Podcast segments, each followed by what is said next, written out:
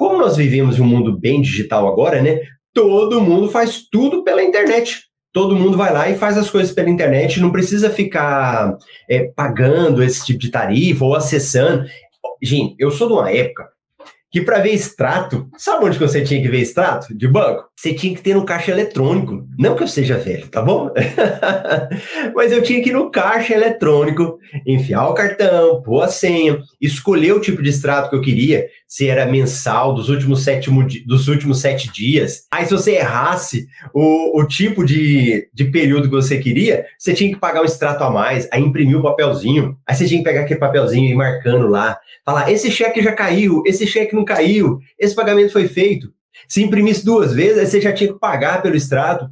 Então, antes era assim, agora não é mais. Agora você olha tudo pelo aplicativo do celular, olha, ah, olha pelo extrato do, do banco, né? Então, assim, mudou bastante as coisas. E aí, nós fomos passando por um processo de transformação. Então, a, a, começou, eu não sou mais obrigado a ter a conta no banco, a criar o conta essencial, e depois vieram os nossos queridos bancos digitais.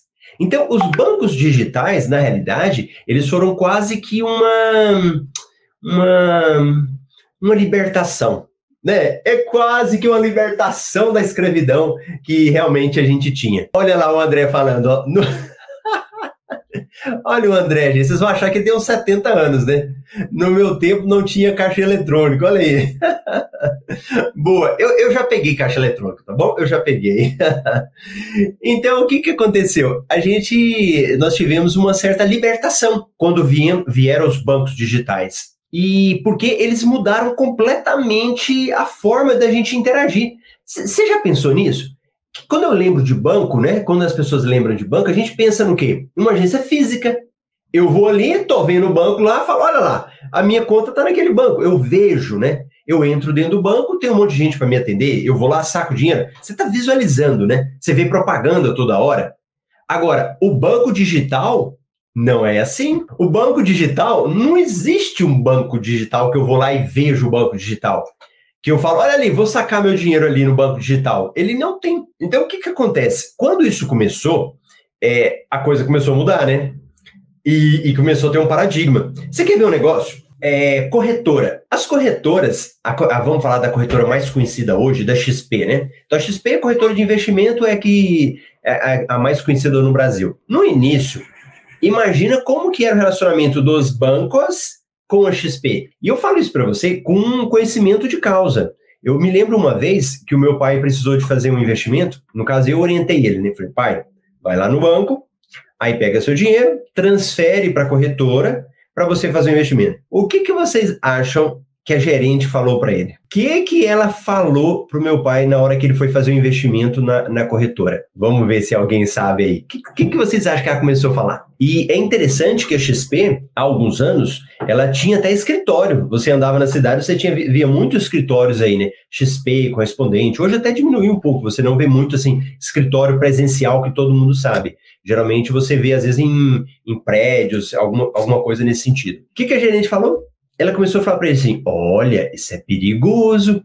Como assim você vai colocar seu dinheiro num, numa corretora? Você sabe onde é esse negócio? Isso é muito perigoso, isso é para internet. Você tem que colocar aqui no banco, você tem muito mais garantia.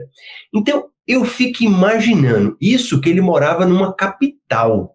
E eu não tô. Aí o Juliver falou assim: ofereceu um CDB a 80%. É, ela fez isso depois também. Mas no primeiro momento começou o terror psicológico.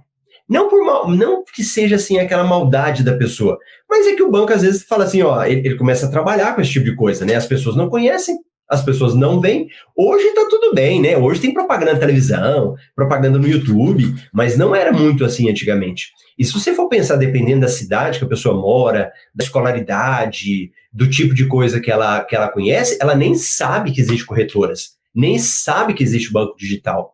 Então, os bancos digitais e as corretoras, principalmente no início, sofreram muito com, essa, com esse estigma, com esse, com esse preconceito. E no caso do meu pai, aí aconteceu isso. A gerente primeiro fez esse terrorzinho com ele, né? Aí eu falei assim, pai, então faz o seguinte, pergunta para ela qual é o investimento que ela vai fazer para você. Ela foi lá, falou, aí ele, ele, ela foi enrolando ele, né? Aí eu falei, não, eu quero que você pergunta para ela qual, quantos por cento que vai pagar do CDB. Aí ela viu que a conversa já foi mudando, né? E ela não respondia na hora, aí ela mandava esperar. Então meu pai estava em Goiânia e eu em Cuiabá.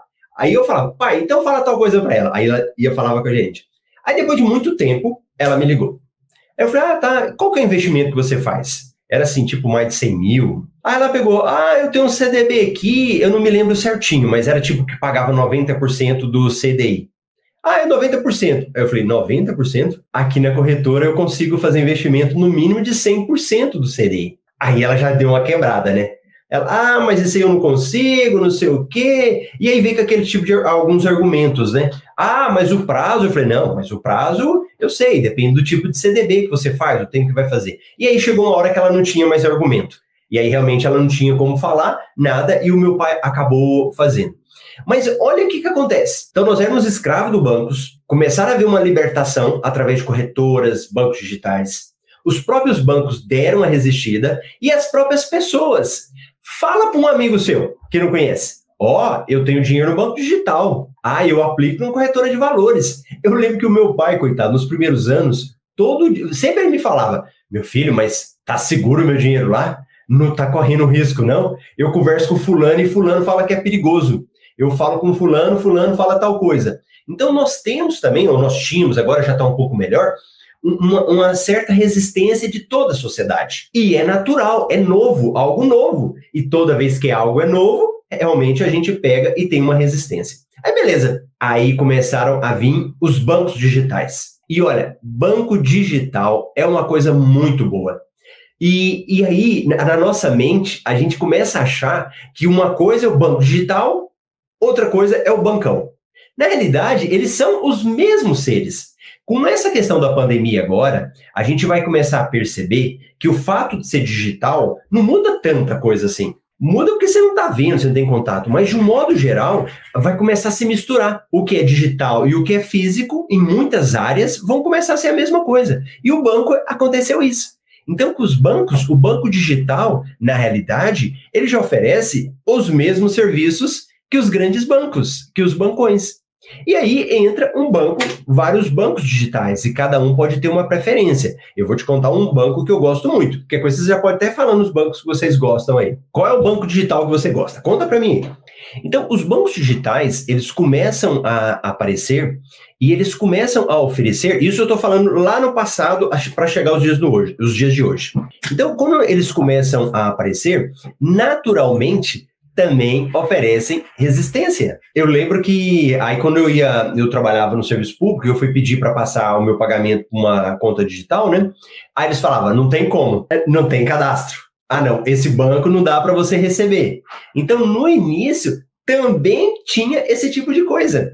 Os bancos digitais ainda nem eram habilitados para receber pagamentos. Chegou uma hora que agora é natural. E é engraçado que até hoje eu ouço alguém falar isso. Quando eu falo banco digital, a pessoa fala: mas será que eles vão me pagar no banco digital?